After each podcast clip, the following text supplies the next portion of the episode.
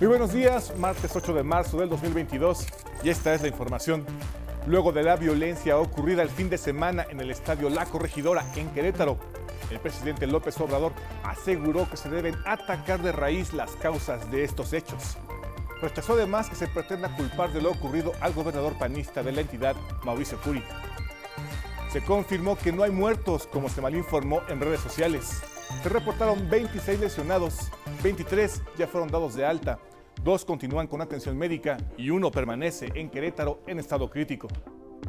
Y justamente hace unas horas la Fiscalía General de Querétaro dio a conocer que ya identificó a 26 de los principales agresores, todos ellos del sexo masculino adelantó que en coordinación con la Unidad Especializada de la Investigación de Homicidios y la Policía Estatal, se realizan 21 cateos simultáneos en 19 colonias de varios municipios de esa entidad. Y a propósito del Día Internacional de la Mujer, en México y el mundo se esperan distintas manifestaciones en plazas y monumentos. Aquí en la Ciudad de México iniciará a las 16 horas en el Ángel de la Independencia. La situación entre Rusia y Ucrania continúa tensa pero el gobierno ruso anunció un alto al fuego a partir de este martes en cinco ciudades ucranianas, lo que permitirá la salida de civiles. Rusia dará a conocer las rutas de este éxodo y Ucrania dará el visto bueno. Y en la cultura, este lunes se celebró el Día Nacional del Huipil, prenda tradicional indígena con origen de la época prehispánica y que se usa en varios estados del país. Nos esperamos con más noticias en cada hora en la hora.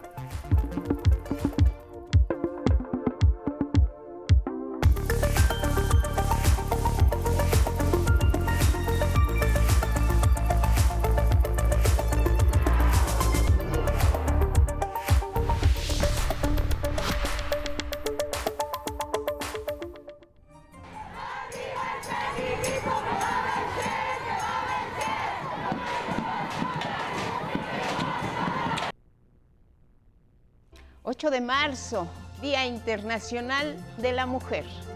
Desde 1975, la ONU conmemora el Día Internacional de la Mujer y con el paso de los años se han incrementado las exigencias. Igualdad sí en los espacios laborales, pero también mejores salarios. En cada día, las mujeres tienen que ocupar más cargos de primer nivel y también ser las que tomen las decisiones desde diferentes trincheras.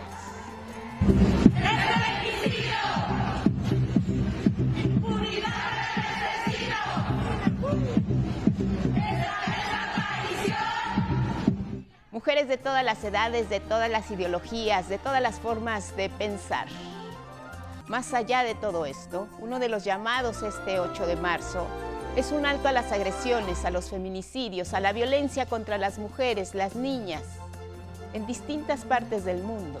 Y justamente esta fecha es para recordarle a todos que las mujeres debemos ser consideradas artífices de la historia, como ha ocurrido con muchas emblemáticas y representativas.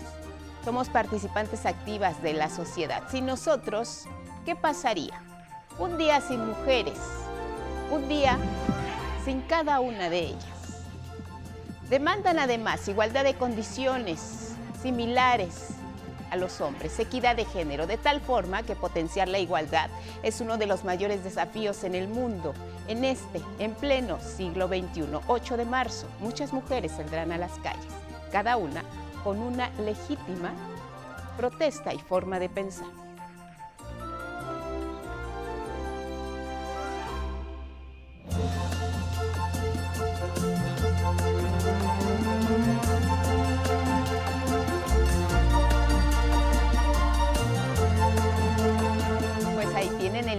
Internacional de la Mujer, un día muy significativo, muy emblemático, que siempre nos mueve a reflexionar sobre el papel que desempeñamos todas y cada una de nosotras desde el lugar en el que nos encontramos. Todas las funciones que realizamos son fundamentales para que esta sociedad funcione. Bienvenidas, bienvenidos, gracias por acompañarnos aquí en el 11 como siempre, lo más relevante a través de nuestra pantalla. Lía Vadillo junto con Istiel Caneda van a alternar en la interpretación en lengua de señas mexicana y ya lo saben, los acompañan siempre a donde ustedes vayan, redes sociales, Spotify, Twitter, Instagram y la página de 11 Noticias Digital.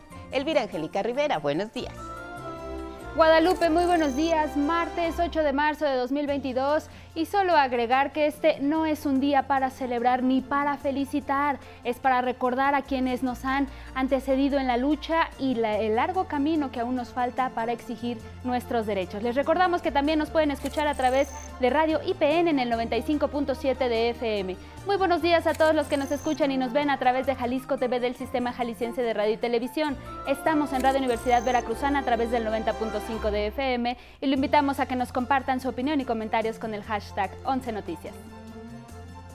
Querétaro sigue siendo la noticia, el fútbol mexicano, el estadio La Corregidora, la violencia, la infiltración de quienes únicamente provocaron lo que hemos visto a lo largo y ancho de las últimas horas. El fútbol mexicano, la Secretaría de Seguridad y Protección Ciudadana ya dieron a conocer un informe. El presidente Andrés Manuel López Obrador enfatizó la necesidad de ir a la raíz de esta problemática social. Cindy Anabel Cerda Salinas nos da el contexto. Los hechos ocurridos en el estadio de fútbol La Corregidora de Querétaro son producto de la cultura de la violencia que dejaron los regímenes neoliberales y por ello es preciso seguir moralizando a la sociedad y atacando de raíz las causas de esa violencia, dijo el presidente Andrés Manuel López Obrador, que además rechazó que se pretenda culpar de lo ocurrido al gobernador panista de esa entidad. En el caso lamentable de Querétaro, eh, nosotros no vamos a responsabilizar al gobernador, él está haciendo su trabajo, además está informando bien. En este marco, la Secretaría de Seguridad y Protección Ciudadana ofreció un informe sobre los lamentables actos de violencia ocurridos el fin de semana en el estadio de la capital queretana. Desmintió las falsas versiones que circulan en redes sociales en las que se aseguraba que había gran número de víctimas mortales. Se estuvo manejando en diferentes redes sociales la noticia de 17 muertos, la cual eh, con toda la evidencia, los informes médicos, protección civil y, los aficionados que están en los hospitales, pues no corresponde a la realidad, no hay ningún, ninguna persona muerta afortunadamente. Aclaró que la investigación es competencia de las autoridades de Querétaro. Sin embargo, el gobierno federal está dispuesto a colaborar. Además, se revisarán los protocolos de seguridad en los estadios de fútbol y la venta de alcohol. Y la Fiscalía del Estado ya investiga los acontecimientos y comenzó a recabar declaraciones de las personas que resultaron heridas servidores públicos e integrantes de la empresa que tenía a su cargo la responsabilidad de salvaguardar la integridad de los asistentes al partido. Guadalupe Murguía, secretaria de Gobierno del Estado de Querétaro, informó que fue suspendida la empresa GSK9, contratada por el Club Querétaro para mantener la seguridad durante el juego. También fueron suspendidos cinco servidores públicos encargados de supervisar el operativo por incumplir con los protocolos. 11 Noticias, Cindia Anabel Cerda Salinas. Y en más de este lamentable hecho, ya se identificó al menos a 30 personas presuntamente involucradas en los actos de violencia en el estadio Corregidora. El gobernador de Querétaro, Mauricio Curi, informó que debido al proceso de investigación se reserva su identidad. En cuanto a la salud de los lesionados, 26 en total, 23 han sido dados de alta, dos continúan con atención médica, fueron trasladados en helicóptero Jalisco para seguir su tratamiento. Uno permanece en Querétaro está en estado crítico. En el tema deportivo, Miquel Arriola, presidente de la Liga MX, John de Luisa también, titular de la Federación Mexicana de Fútbol y los dueños de los clubes se van a reunir hoy, este martes, y van a determinar cuál va a ser el futuro de los grupos de animación y analizarán si se desafilia o no al club Querétaro. Y bueno, ya es oficial, se reanuda el torneo y este viernes, sí, sí va a haber fútbol, Rueda el balón, la jornada 10. Precisamente la noche de este lunes, la Fiscalía General del Estado de Querétaro informó de los avances en la investigación de lo ocurrido en el partido Querétaro contra Atlas. La Fiscalía Estatal dio a conocer que ya identificó a los 26 principales agresores, todos de sexo masculino. Agregó la unidad especializada en la investigación de homicidios con el apoyo de la Policía Estatal, realizan 21 cateos simultáneos en 19 colonias de los municipios de Querétaro, El Marqués, Corregidora, Colón y San Juan del Río para dar con los presuntos culpables. En el Senado también lamentaron y reprobaron los hechos violentos ocurridos en el fútbol mexicano. El grupo parlamentario de Morena condenó lo que consideró graves omisiones y negligencias en materia de seguridad en el estadio del Club Querétaro. Exigió al gobernador panista Mauricio Curey una serie de acciones de carácter urgente, entre las que destacan brindar información verídica y sustentada en pruebas para que las familias afectadas tengan la certeza de los aficionados que se encuentran desaparecidos.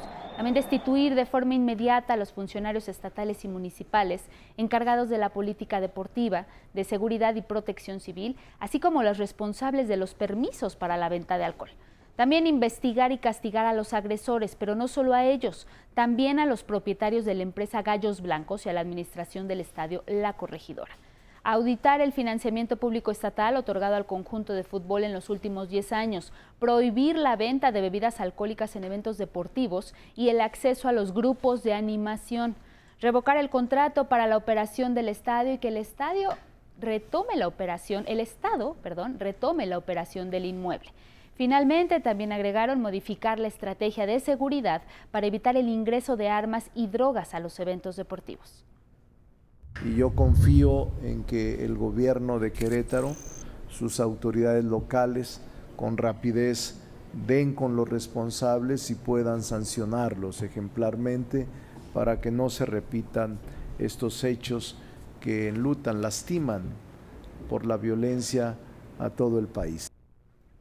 Legisladores del PAN y del PRD se pronunciaron por llamar a comparecer a la titular de CONADE, Ana Gabriela Guevara, para que explique por qué no se ha instalado la Comisión Especial contra la Violencia en el Deporte, figura establecida en la Ley General de Cultura Física y Deporte. Y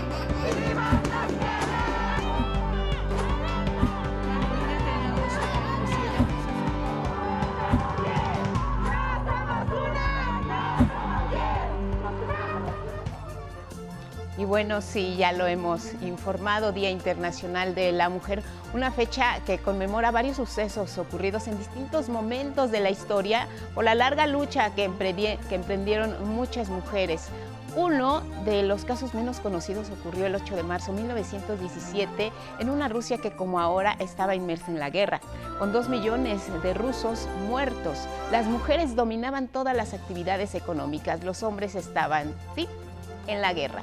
Y ellas hicieron una huelga de cuatro días exigiendo el fin de las hostilidades y el regreso de sus esposos, de sus padres, de sus hijos, de sus familiares, hombres. Hoy parece que la historia se repite. Y este día miles de mujeres en todo el mundo van a salir a manifestarse por una vida mejor, no solo para ellas, sino para todos. Una vida en paz, con justicia, con prosperidad, con equidad, con igualdad, sin violencia, sobre todo eso, sin violencia, sin agresiones y con las mismas oportunidades para todas y para todos. El trabajo es de mi compañera Gabriela Jiménez.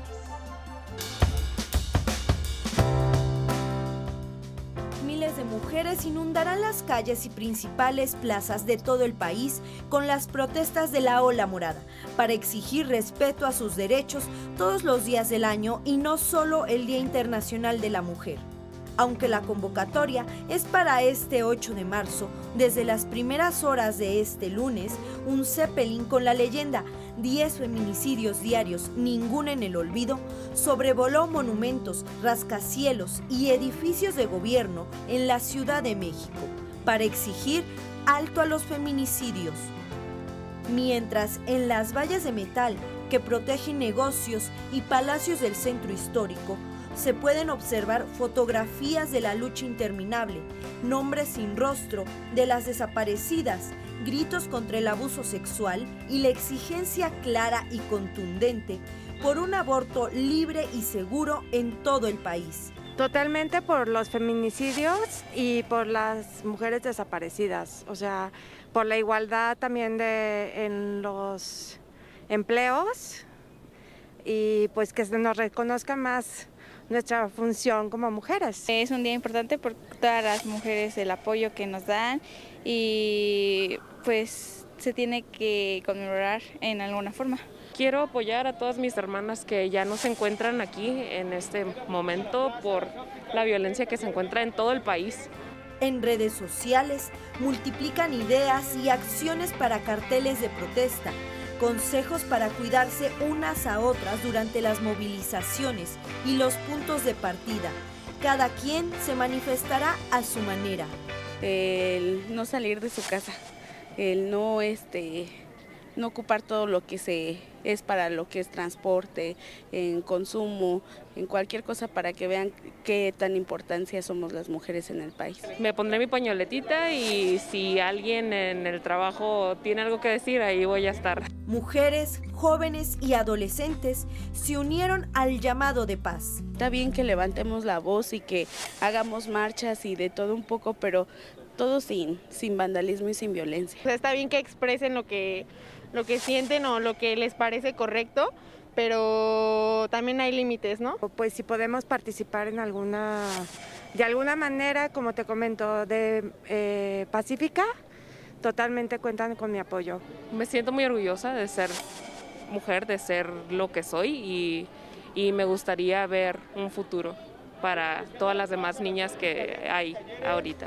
Con imágenes de Genaro González y Jair Maya, 11 Noticias, Gabriela Jiménez. Son varias las manifestaciones para conmemorar el Día Internacional de la Mujer a lo largo del país. Aquí en la Ciudad de México está prevista una marcha que iniciará a las 4 de la tarde en el Ángel de la Independencia. Se espera que desde la 1 de la tarde los colectivos comiencen a agruparse. El contingente avanzará sobre Paseo de la Reforma, hará una parada en la ex glorieta de Colón, ahora denominada Glorieta de las Mujeres que Luchan. Ahí darán un pronunciamiento. Después seguirá hacia Avenida Hidalgo hasta llegar a Eje Central. Seguirá por la calle 5 de Mayo para llegar a la plancha del Zócalo Capitalino, donde se pronunciará otro mensaje. El gobierno de la Ciudad de México informó que la seguridad está garantizada, tanto para las manifestantes como para los ciudadanos en general. Se anticipa que más de 3.000 mujeres policías resguardarán la movilización. La prioridad para el gobierno de la ciudad es proteger a las personas, proteger a las mujeres, proteger a la población civil en general. La jefa de gobierno, Claudia Sheinbaum, aseguró que no se utilizará la fuerza para reprimir actos de violencia que pudieran presentarse, solo serán contenidos diálogo, hay puertas abiertas. Entonces, para nosotros eh, la violencia no se combate con la violencia, no estamos de acuerdo con ello. Es más, eh, la violencia es machista, si lo quieren poner así. La violencia no tiene que ver con los derechos de las mujeres. En Hermosillo, Sonora, se llevará a cabo una marcha que iniciará en el Museo de la Universidad del Estado y concluirá en el Supremo Tribunal de Justicia. La Asamblea Feminista de Nuevo León convocó a participar en la marcha del 8M que partirá de la explanada de los héroes y concluirá en la Macroplaza. En Toluca, en el Estado de México, a la movilización a la que están convocados 20 colectivos feministas va a partir del Monumento a la Maestra a partir del mediodía 12.30 horas. Y tenemos más de este tema. El presidente Andrés Manuel López Obrador llamó a que las marchas de este martes se realicen de manera pacífica. Han llamado a quienes van a manifestarse mañana, las mujeres, para que no se caiga en provocaciones y no haya violencia. Y sí, acusó que hay grupos de interés que están contra el proyecto de transformación que encabeza y usan a grupos feministas para desprestigiar a su gobierno. Cuando hay detrás grupos con otros fines políticos que buscan enfrentarnos que quisieran vandalizar el palacio y la catedral para proyectar la imagen de un México en llamas. Y nos vamos a otros asuntos porque en la Cámara de Diputados se presentó un informe acerca de las distintas agresiones que se han dado hacia los periodistas. Mi compañero Rubén Feital nos cuenta lo que ahí se dijo. Autoridades municipales son las principales responsables de agresiones contra periodistas y personas defensoras de los derechos humanos, aseveró Enrique Irazoque, coordinador ejecutivo del mecanismo para proteger a estos sectores de la población. Entre el 40 y 45% de las agresiones que sufren periodistas y personas defensoras de derechos humanos provienen de las propias autoridades, principalmente municipales. Al reunirse con integrantes de la Comisión de Derechos Humanos de la Cámara de Diputados, el funcionario de la Secretaría de Gobernación apuntó que 30% de las agresiones y amenazas contra estos dos grupos proviene del crimen organizado. Si el mecanismo no cuenta con la coordinación, colaboración y con la claridad de los demás órdenes de gobierno en esta situación, la situación no se va a revertir. Irazoque indicó que otro gran problema es la impunidad. Dijo que mientras no haya acceso a la justicia y reparación del daño, las cosas no cambiarán. Según datos de la Secretaría de Gobernación, de diciembre de 2018 a febrero de 2022, fueron asesinados 55 periodistas. Solo en seis casos se sentenció a los responsables. 11 Noticias, Rubén Fieital Nes. Y bueno, esta noticia que nos entristece, nos preocupa, el director técnico Tomás Boy fue hospitalizado de emergencia, presenta una tromboembolia pulmonar. De acuerdo con reportes, desde el pasado viernes, Tomás Boy, de 70 años, fue ingresado a un hospital de Acapulco Guerrero. Hasta el momento no se han dado más detalles de su estado de salud. Los Tigres de la Universidad Autónoma de Nuevo León, equipo con el que el jefe Boy viviera su época más destacada como futbolista, envió una muestra de apoyo para el técnico vía Twitter. La última aventura de Boy con los por los banquillos de la Liga MX fue con Mazatlán, comandó este equipo durante el torneo Clausura 2021. Que se recupere pausa.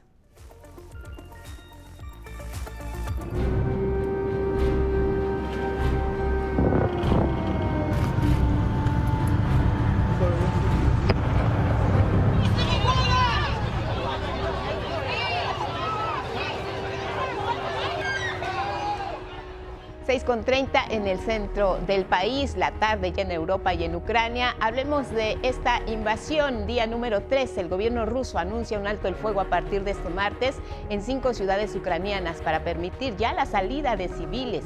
En la tercera ronda de negociaciones, las partes en conflicto acordaron que Rusia dará a conocer las rutas y Ucrania tendrá que dar el visto bueno.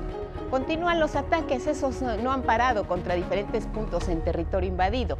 Los corredores humanitarios funcionarán en ciudades cercanas a la frontera con Rusia, Mariupol, Kharkov, Sumy, Chernigov, además de Kiev, la capital.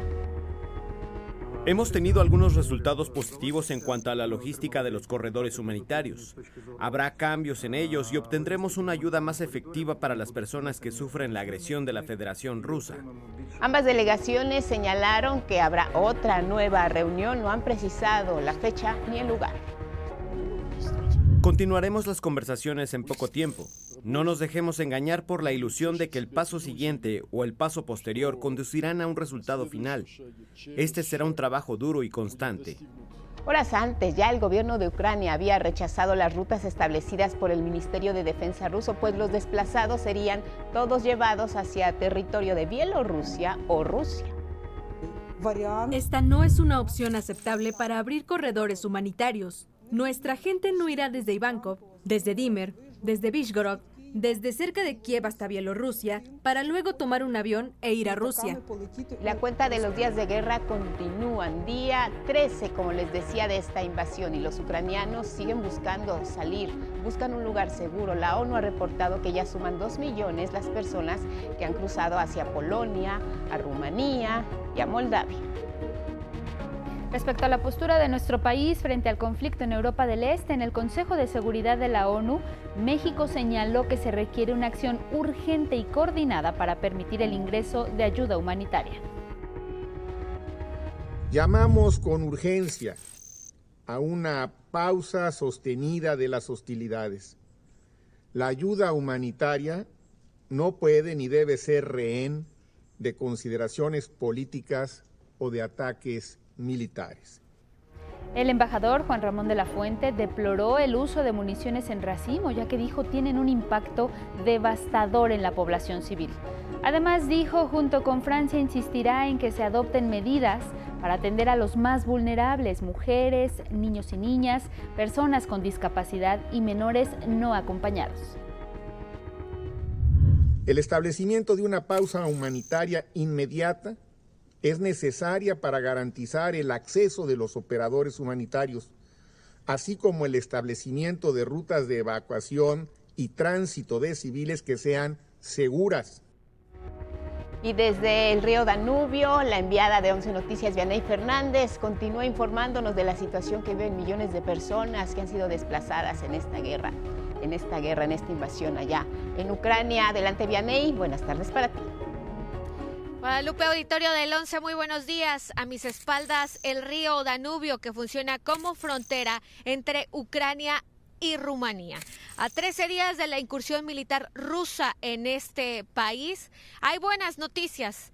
Seis mexicanos lograron escapar de Kiev, atravesaron la frontera con Rumanía y ya se encuentran en Siret, el paso fronterizo entre Rumania y Ucrania. De acuerdo con la Embajada de México en Ucrania, bueno, pues estos mexicanos se encuentran sanos y salvos. Se suma este grupo de mexicanos a la familia de Ileana Monarres, que el domingo pasado también logró cruzar junto con su perro Body y que en los próximos días, bueno, pues podrán regresar a nuestro país. La Embajada de México en Ucrania ha estado en comunicación con los conacionales que aún se encuentran en zona de conflicto y se espera que precisamente la apertura de los corredores humanitarios que se dará en las próximas horas, bueno, pues permita que más conacionales puedan de salir de esta zona de conflicto. Queda pendiente eh, la fecha de la próxima aeronave de la Fuerza Aérea Mexicana que estaría volando hasta este punto de Europa para repatriar a los mexicanos que puedan escapar de zona de conflicto y que si así lo desean, bueno, pues puedan ser repatriados. Eso es en, cuanto a los conacionales. Pero, ¿qué hay de la crisis migratoria que ya enfrenta Europa ante el conflicto entre Rusia y Ucrania?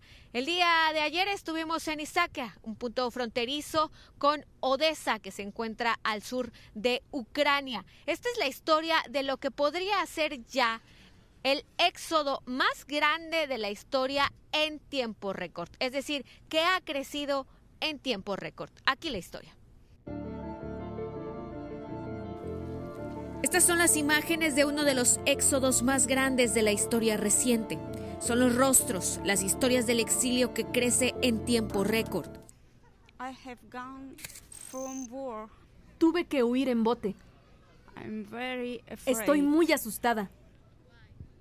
Tras la incursión militar rusa, los ucranianos huyen a través de los puntos fronterizos con los países colindantes. Según la ACNUR, Agencia de la ONU para los Refugiados, entre este martes y miércoles el número de ucranianos que han escapado del conflicto bélico creció a 2 millones. Por el momento solo se tiene el registro del destino de 1.700.000 ucranianos. Aquí, en Isakia, Rumania, punto fronterizo que conecta con Orlivka, Ucrania, miles cruzan el río Danubio en ferry, con la esperanza de conservar lo único que les queda frente a la situación bélica, la vida. En la mañana escuchamos el ataque tres veces, la alarma. Dejé mi casa, dejé a mi esposo allá. Lloré toda la mañana, y les pido a todos los que me estén escuchando, cierren el espacio aéreo, por favor. Cierren el espacio aéreo. Ana salió de Odessa, donde la milicia rusa prevé bombardear el puerto principal. La ciudad es uno de los puntos estratégicos en el Mar Negro. Esta ama de casa lleva consigo el pesar de haber dejado a su esposo para salvar a su padre, su madre y su hija ahora pernoctará en uno de los campamentos para refugiados que ha instalado Rumanía con ayuda de la ACNUR y la Cruz Roja en esta zona fronteriza. Desde que comenzó el conflicto, a Isaquia arriban de 100.000 a 300.000 personas cada día. Lo que se vive aquí sucede en Moldavia, Hungría, Polonia, Eslovaquia, a donde también han llegado miles de refugiados ucranianos. No pueden imaginar el horror cuando llega el bombardeo en la noche. Es increíble. La magnitud de esta crisis humanitaria es quizá de dimensiones no vistas antes. La guerra en Yugoslavia expulsó a 3.7 millones de personas de sus hogares en dos años, de 1992 a 1994. En Ruanda, 2.2 millones de personas huyeron en un año, mientras que en Afganistán, 2.8 millones salieron de territorio bélico en los 20 años que duró la guerra. Pero el conflicto entre Rusia y Ucrania ha dejado sin hogar a casi 2 millones en apenas 12 días. Aquí, en Isakia, los refugiados ucranianos cruzan el Danubio con sus autos o a pie. Quienes tienen más recursos logran alojarse en hoteles de ciudades aledañas a las zonas fronterizas. Hoy es casi imposible encontrar una habitación en estas zonas. Los demás pernoctan en los campamentos, donde como en el caso de Isaquia, casi 200.000 voluntarios y personal de la Cruz Roja les proporcionan artículos de primera necesidad. Ayudar a que los refugiados no sientan que están solos, que sientan un poco que, que están arropados, que están en casa. Les damos comida, les damos ropa y todo lo que necesitan. Distribuimos comida, café, alimentos, artículos de higiene personal. Nos aseguramos del estado médico de las familias, asistencia humanitaria. Por ahora las donaciones han sido suficientes. No lo serán cuando aumente el flujo migratorio. Pero aquí, en Rumania, la solidaridad se da a manos llenas, porque el temor e inseguridad no conocen fronteras y los rumanos lo saben. ¿Qué es lo más difícil que te ha tocado ver de Imaginarme que yo podría estar en, en su lugar. Guadalupe Auditorio del 11, en las próximas horas nosotros nos estaremos trasladando hasta otro punto fronterizo para seguirles reportando sobre esta crisis humanitaria. Mi reporte. Muchas gracias, gracias Vianey, con las imágenes de Miguel Vázquez, Elvira Angélica.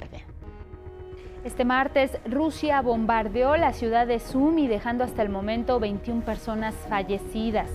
Recordemos que esta ciudad forma parte de los corredores humanitarios negociados entre Ucrania y Rusia, cuyo trayecto es de Sumi a Poltava. También esta mañana el Ministerio Ucraniano de Defensa acusó a Rusia de no respetar el corredor humanitario de Mariupol, una ciudad portuaria del sureste de Ucrania, a casi dos semanas de la invasión rusa. Rusia dijo estar lista para más negociaciones. Intentaremos discutir con la parte ucraniana el funcionamiento de los corredores humanitarios en todas las ciudades prometidas. La ONU exigió corredores seguros para canalizar ayuda humanitaria, mientras soldados rusos dispararon al aire para dispersar a manifestantes ucranianos en Chaplinka. Debido al conflicto, el precio del barril West Texas y Brent rondan los 130 dólares en promedio.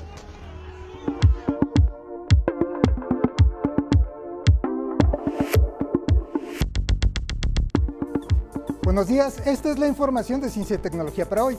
La ciencia es una actividad colectiva y por lo mismo de injusta memoria. Miles de nombres van quedando en el olvido. Uno de ellos es el de Nettie Stevens. Hija de un modesto carpintero, su historia es un ejemplo de tesón. Huérfana de madre desde los dos años, fue una gran estudiante y fue maestra de secundaria para poder pagar la Universidad de Stanford, donde se integró al equipo del famoso genetista Thomas Morgan.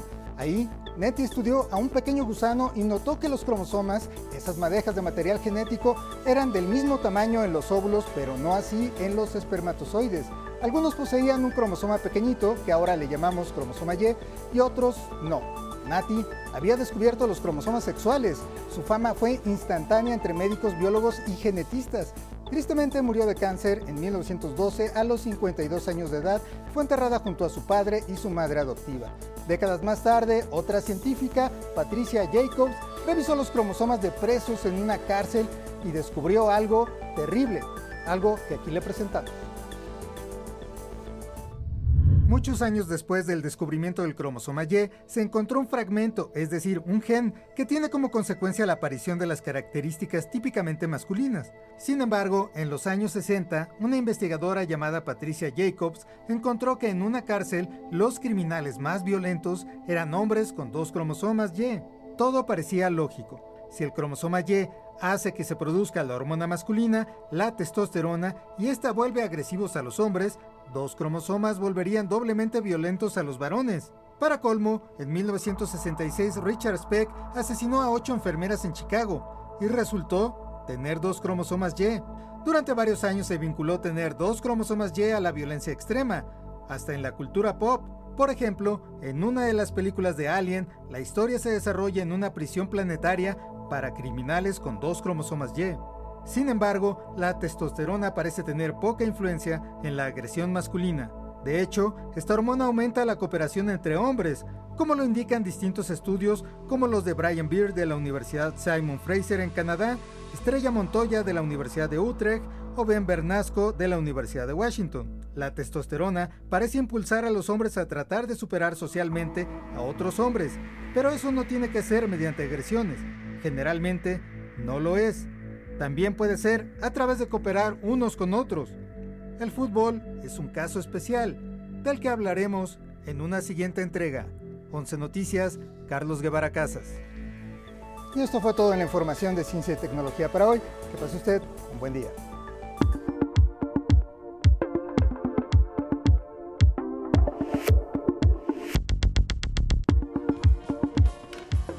Muy buenos días, vamos a la información cultural. En materia de cultura, hoy Día Internacional de la Mujer, pues eh, les comento, se celebró apenas ayer el Día Nacional del Huipil, prenda tradicional indígena que se usa en varios estados del país. La palabra deriva del náhuatl huipili, que significa blusa o vestido. Aquí los detalles. El pasado 21 de febrero, el diario oficial de la Federación publicó el decreto para que cada 7 de marzo se celebre el Día Nacional del Huipil, prenda que tiene su origen en la época prehispánica y se utiliza hasta nuestros días.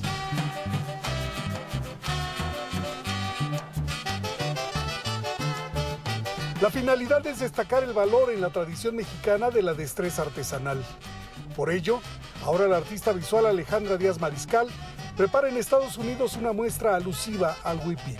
En Yucatán le llamamos hipil, eh, a diferencia del resto, del resto de la República, y pues es algo completamente representativo de mi trabajo, que es lo que traigo en esta ocasión a San Antonio, Texas, a presentar Yucatán en hilos. Originaria de la Ciudad de México, Alejandra Díaz reside desde hace una década en Yucatán, donde ha intervenido con hilos sus fotografías sobre paisajes y cultura local. Yo dentro de mi mismo trabajo eh, a los hipiles trato de darles ese punto de cruz. Obviamente hago un trabajo, llamémosle diminuto, pero trato de darle el mismo sentido y al tener un hipil físico se van a dar cuenta de, de por qué mi trabajo es como lo presento. Yucatán en hilos se inaugurará en el espacio de la UNAM en San Antonio, Texas, el 10 de marzo. 11 Noticias, Miguel de la Cruz. Bueno, el Fondo de Cultura Económica publicó el texto ganador del Premio Nacional de Dramaturgia Joven 2020. Se trata de la obra Violencia de la dramaturga Valeria Loera y cuenta la historia de Violencia López, una mujer que debe lidiar con la materialización de sus conflictos internos. Eh, comienza a tener eh, una serie de bombardeo de pensamientos de otras violencias que son pues como eh, una especie de clones de ella misma que están dispersos por toda su casa. Eh, por ejemplo, hay una violencia que, que, vive en el bote de la basura, otra vive debajo de la cama, en el armario. Con un nombre que define su identidad como una sentencia de vida, la protagonista vive una situación absurda, desencadenada por una visita inesperada y la herencia de un objeto que causa discordia que esta mujer ante todo es una mujer violenta, pero pues no ya con, con el mundo ni con el entorno, que bueno, en cierta medida lo es, pero más que nada es violenta consigo misma y con todas las expectativas que tiene puestas sobre ella y todas las cosas terribles que todo el tiempo se está diciendo. Como parte del premio, la obra será escenificada por el Centro Cultural Helénico y la Compañía Nacional de Teatro. Por el momento, el título se encuentra disponible en todas las librerías Educal y el Fondo de Cultura Económica. El Círculo de Mujeres Hechas de Barro es una iniciativa para apoyar a nuestras artesanas y alfareras y estimular la creación de piezas de barro libres de plomo con el objetivo de crear nuevas fuentes de trabajo. Los detalles con Sara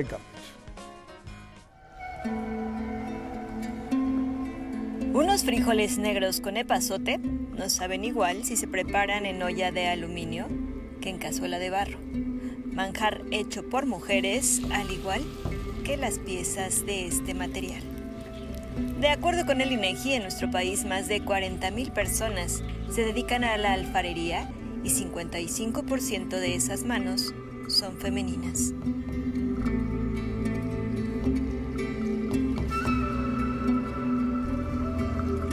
Conscientes del valor del trabajo artesanal y del peso que recae en las alfareras, además de lo expuestas que estaban al usar esmalte de Greta, que contiene plomo, surgió el Círculo de Mujeres Hechas de Barro, iniciativa del programa Pure Heart México para salvaguardarlas de la intoxicación. Son muchas mujeres las que están detrás de ellos, lo que hay un trabajo y un valor hacia la pieza. Eh, cada una de ellas implica muchísimo trabajo detrás de, y empezar a pensar esto como un consumo, es un, consumo sano, un consumo sano porque está libre de plomo. Con dos años de trabajo de campo, el Círculo de Mujeres Hechas de Barro busca establecer un puente de creación, alfabetización financiera y colaboración con chefs y restaurantes para incentivar la creación de piezas de barro libres de plomo. Las ventas sí bajaron mucho bajaron mucho porque pues dicen, en lugar de comprar una cazuela, una olla, pues mejor compraban comida porque pues ve que el, ya no había ni trabajo ni nada, pues no salía la gente pues, pero este, pues poco a poco pues ya ahí vamos. Estamos quemando de a cinco piecitas, de a ocho piecitas, y es lo que tenemos ahorita, unas cuantas piezas, pero con esas pensamos poner un negocio chico y ya vemos sobre eso a ver a cómo nos pueden pagar. Entonces nosotros pues en eso estamos. Para conocer a las integrantes del Círculo de Mujeres Hechas de Barro e incluso adquirir piezas, ingresen a barroaprobado.org. 11 Noticias, Saray Campech. Bueno, vámonos al libro del día, es Sensación Térmica de Maite López, edición de Libros del Asteroide. Este libro en voz de su autor cuenta la historia de, una estudiante mexicana que, se llama Lucía. Y después de haber tenido una infancia y una adolescencia marcadas sobre todo por el maltrato y por el machismo, eh, especialmente de su padre hacia su madre, pero no solo eso. Cuando empieza la novela, justo Lucía está estudiando un, doctorado en, en, Nueva York. En la universidad conoce a otra estudiante, se llama Juliana, y se hacen muy amigas hasta que algo empieza eh, un poco a interponerse en su amistad, y es que Juliana empieza una relación con un profesor, Lucía empieza a, reconocer eh, pues los signos del maltrato y en medio de este de esta relación tormentosa entre Juliana y el profesor, Lucía tiene que atender un llamado familiar y se tiene que enfrentar a la imposición de justamente regresar a México para cuidar a su padre. Este es el argumento de, de la novela, ¿no? Bueno, y leo con el 11 avanzamos hoy a la página 144 del libro de cuentos Retorno 201 de Guillermo Arriaga, editado por Alfaguara. El tuit de hoy es de Chelo y dice, no quedaron en la casa indicios de lo que había sido Laura. Mis padres habían decidido deshacerse del mundo de su hija muerta.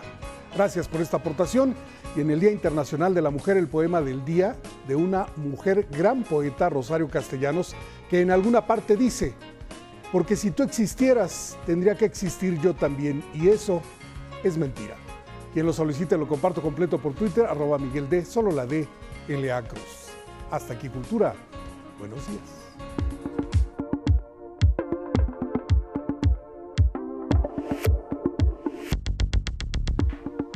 Es un gusto saludar esta mañana a nuestro colaborador Federico Lamón.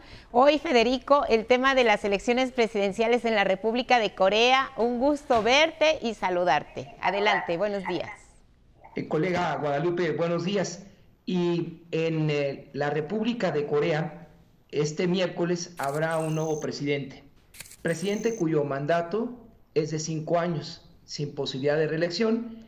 Un evento precedido en el 2017 eh, por una revolución que algunos denominan clarividente al expulsar de su encargo a la mandataria Park, hija Guadalupe, a su vez de otro expresidente, Park, quien gobernó en la incipiente democracia de una república de Corea, escindida de Corea del Norte después de la guerra peninsular del 50 al 53. Esta campaña llega en un proceso en los que algunos denominan la propuesta no se centra en resolver el conflicto con Corea del Norte. No, ni siquiera los mismos compromisos de campaña, Guadalupe, son más bien las rivalidades del Partido Popular, entre otros del pueblo, del poder del pueblo, encabezado por un fiscal,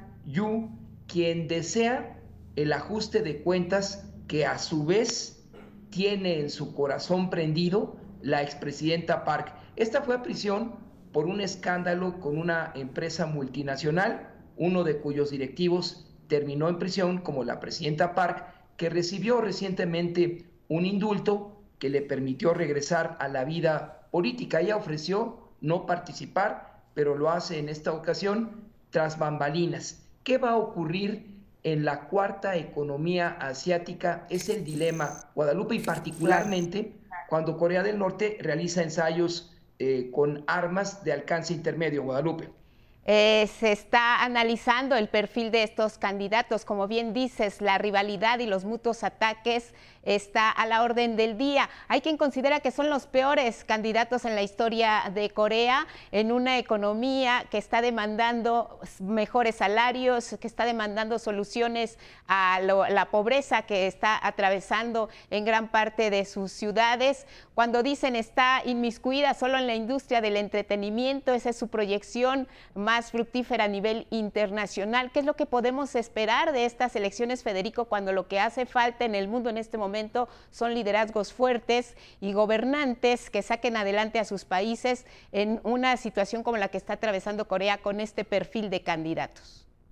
Eh, por ejemplo, del puntero, posiblemente hasta este día, Yun Suk Yol, el fiscal que procesó a la mandataria Park, pero en estos paradigmas de la política coreana se reconcilió con la señora Park él dice, pero más él, su esposa dijo el pasado fin de semana, vamos a procesar a funcionarios del actual presidente Moon. Y en abono al presidente saliente Guadalupe, en la perspectiva de tu servidor, hay que señalar, fue el primer mandatario coreano que pasó la línea de demarcación, se saludó con Kim Jong-un hace tres años y por lo menos eso logró la distensión entre las dos Coreas que en algún momento lograrán su reunificación.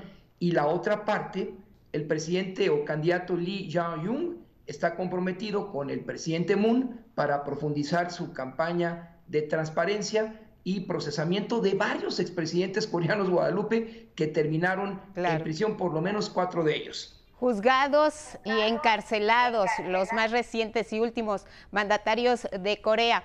¿Qué eh, tiene de interesante el panorama para los electores en este momento? ¿Hacia dónde inclinar la balanza cuando también se habla, Federico, de un empate técnico? Ahora sí que no hay a cuál irle de los dos. ¿Qué se esperaría? Porque ya hay incluso elecciones anticipadas, ya la gente ha estado votando. Sí, tan es así el proceso anticipado que hace cinco años, seis años se escenificó en el ocaso del mandato de la presidenta aislada, en la presidenta Park. En esta ocasión, lo que los coreanos pretenden es que prescindan de la rivalidad partidista, oferten algo más claro en la reconciliación con Corea del Norte y uno de los dos lleve un mensaje categórico a Kim Jong-un, quien aprovecha este vacío para decir hasta aquí con los ensayos eh, de armas de corto alcance intercontinentales y busquemos pues una reunificación total. Pero el tema de la transparencia, Guadalupe, será el factor que predomine en la elección del miércoles. Continuidad o a la derecha, Federico.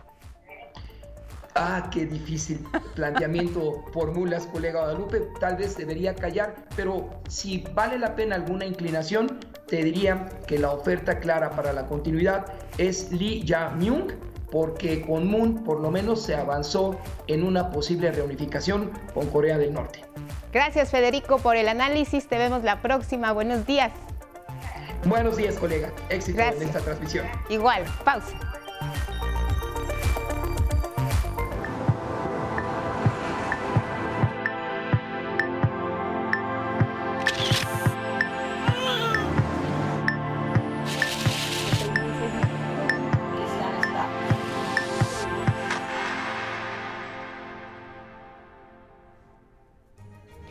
Más información en cada hora en la hora. Luego de la violencia que se presentó en las tribunas del Estadio Corregidora en Querétaro, el gobierno de México destacó que estos hechos son producto de una cultura heredada por los regímenes neoliberales y refirió que para evitar más actos violentos se debe moralizar a la sociedad para atacar de raíz las causas de este tipo de comportamiento. Avanzan las investigaciones sobre este tema. Justamente la noche de este lunes, la Fiscalía General del Estado de Querétaro dio a conocer que ya identificó a 26 principales agresores. En coordinación con la unidad especializada en investigación de homicidios y la Policía Estatal, se realizan desde esta madrugada 21 cateos simultáneos en 19 colonias de varios municipios de la entidad para dar con los presuntos responsables de los actos violentos en el Estadio Corregidora. Incluso se informó que ya hay 10 detenidos. En tanto, 23 de los lesionados en la batalla campal del domingo han sido dados de alta, dos más continúan con atención médica y uno permanece en Querétaro en estado crítico. En el Senado también hubo reacciones sobre el tema. Los legisladores lamentaron y reprobaron los hechos violentos ocurridos en el fútbol mexicano. El grupo parlamentario de Morena condenó lo que consideró graves omisiones y negligencias en materia de seguridad en el estadio del Club Querétaro. Exigió al gobernador panista de la entidad, Mauricio Curi, tomar una serie de medidas de carácter urgente. En información internacional, frente al conflicto en Europa del Este, México señaló en el Consejo de Seguridad de la ONU que se requiere una acción urgente y coordinada para permitir el ingreso de ayuda humanitaria a la zona. Llamamos con urgencia a una pausa sostenida de las hostilidades. La ayuda humanitaria no puede ni debe ser rehén de consideraciones políticas o de ataques militares. El embajador de nuestro país, Juan Ramón de la Fuente, deploró el uso de municiones en racimo, ya que dijo tienen un impacto devastador entre los civiles. Y en la cultura surge la iniciativa Círculo de Mujeres Hechas de Barro para apoyar a las artesanas alfareras con el propósito de crear más fuentes de empleo y ofrecer productos libres de plomo. Estamos quemando de a cinco piecitas, de a ocho piecitas, y es lo que tenemos ahorita, unas cuantas piezas. Pero con esas pensamos poner un negocito chico y ya vemos sobre eso a ver a cómo nos pueden pagar. Entonces nosotros pues en eso estamos y es todo en cada hora en la hora. Quédese con nosotros, tenemos más información.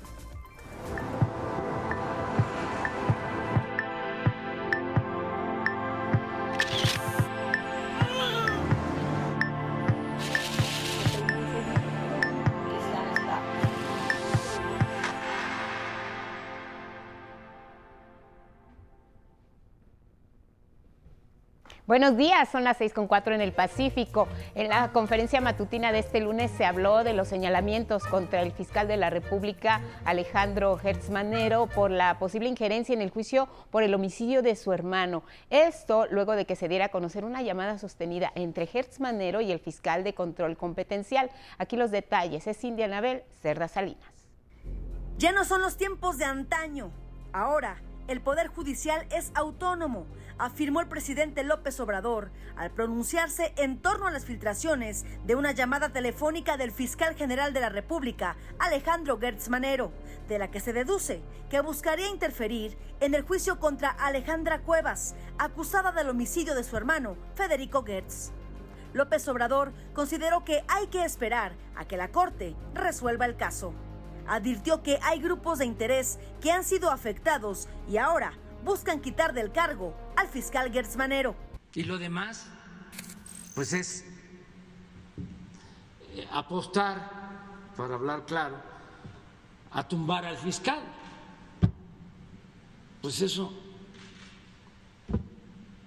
como que no nos conviene a los mexicanos.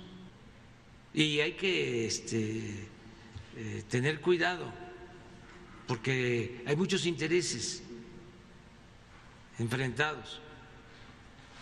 El hecho de que se graben así las conversaciones, o sea, eso no lo hace este, cualquier ciudadano. A pesar de que hay quienes buscan descarrilar al gobierno ante cualquier tragedia o pretexto, afirmó que el país se mantiene estable. es que hay gobernabilidad en el país, hay estabilidad política.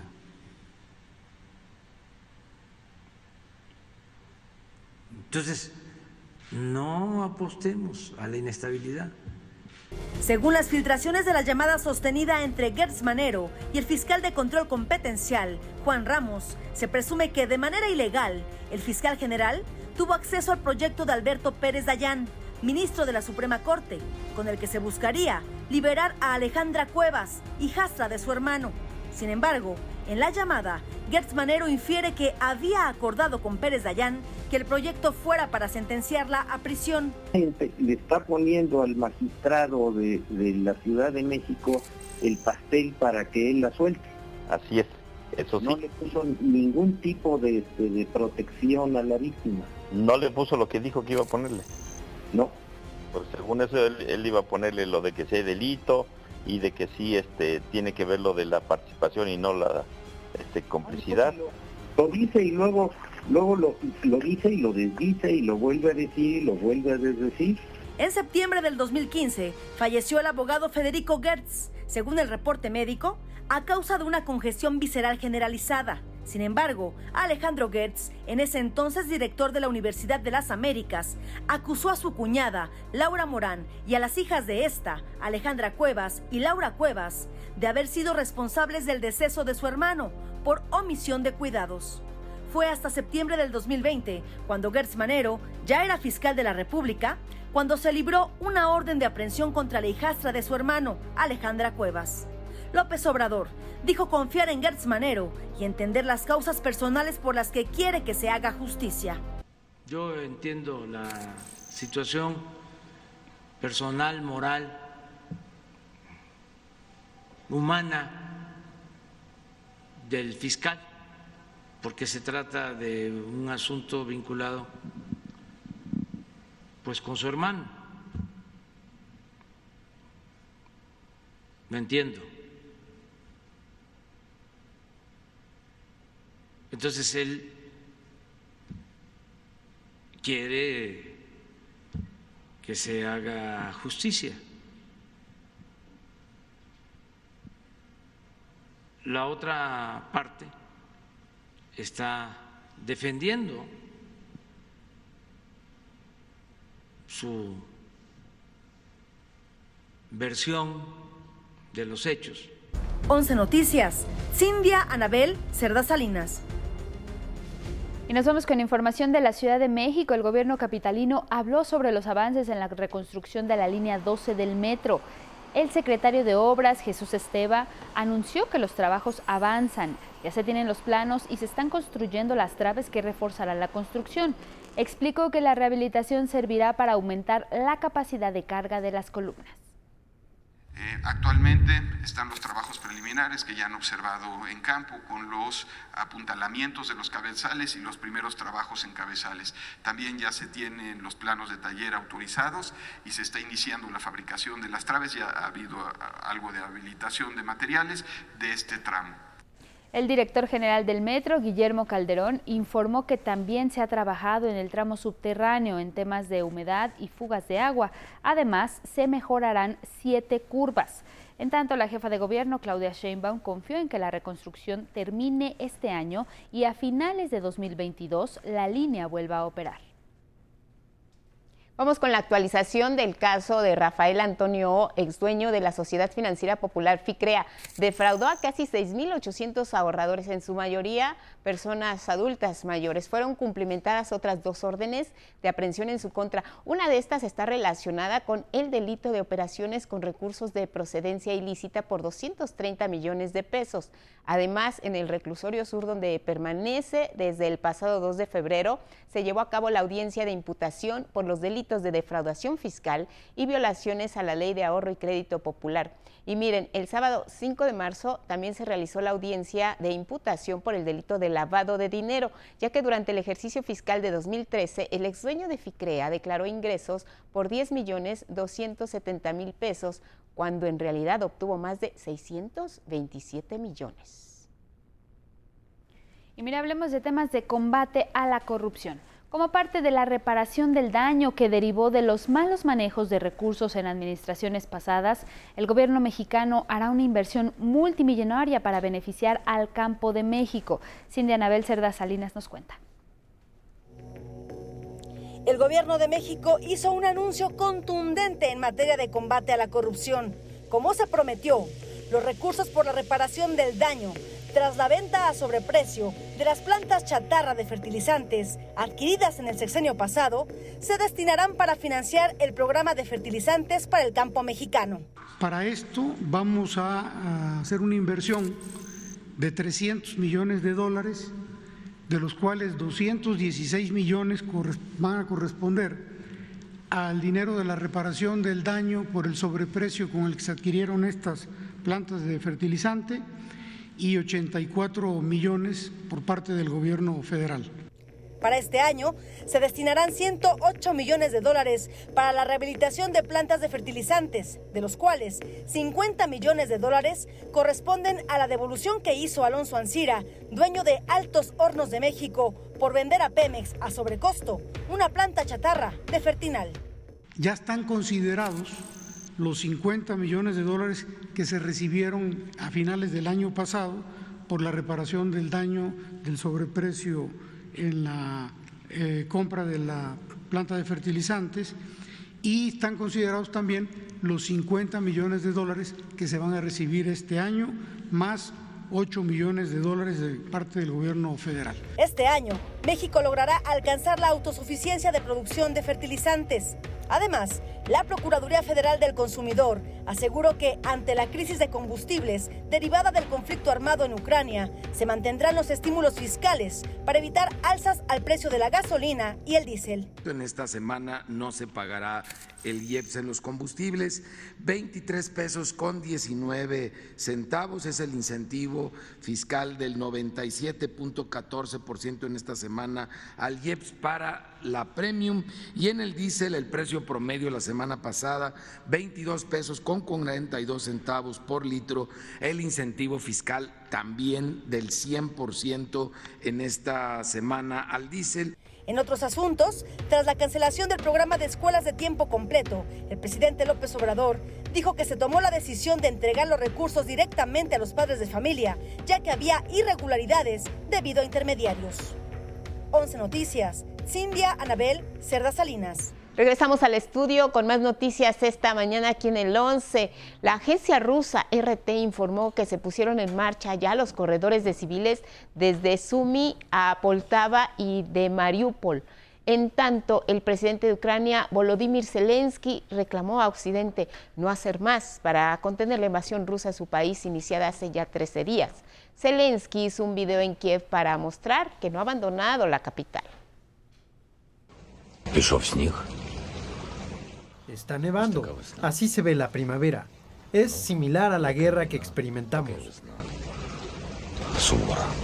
La primavera es dura. En tanto, medios estadounidenses informaron que el presidente Joe Biden suspenderá la importación de petróleo ruso a Estados Unidos. Vámonos con el reporte del clima para este martes. En el centro del país se esperan por la tarde lluvias aisladas aquí en la Ciudad de México y también en Querétaro. Además se presentarán chubascos en algunas zonas de Hidalgo. En el noroeste nos esperan lluvias, ambiente muy frío con heladas al amanecer en sierras de Baja California y cálido por la tarde en esa región con una temperatura que ronda los 23 grados Celsius.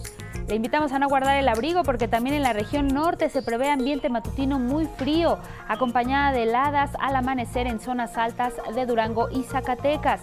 San Luis Potosí tendrá una temperatura que puede llegar a los 30 grados al atardecer. En el occidente del país existen condiciones para clima caluroso en costas de Colima. En el Bajío, Aguascalientes y Guanajuato gozarán con un día soleado. El ingreso de humedad del Océano Pacífico, Golfo de México y Mar Caribe va a propiciar lluvias aisladas en el sureste del país. Gracias a quienes nos siguieron a través de Radio Instituto Politécnico Nacional, también a través de las redes sociales. Que tenga un excelente martes. Guadalupe, muy buen día. Igual para ti, Elvira Angélica Rivera, y gracias en casa como siempre por su atención y compañía. Sigan en el 11, viene Diálogos en Confianza. Buenos días.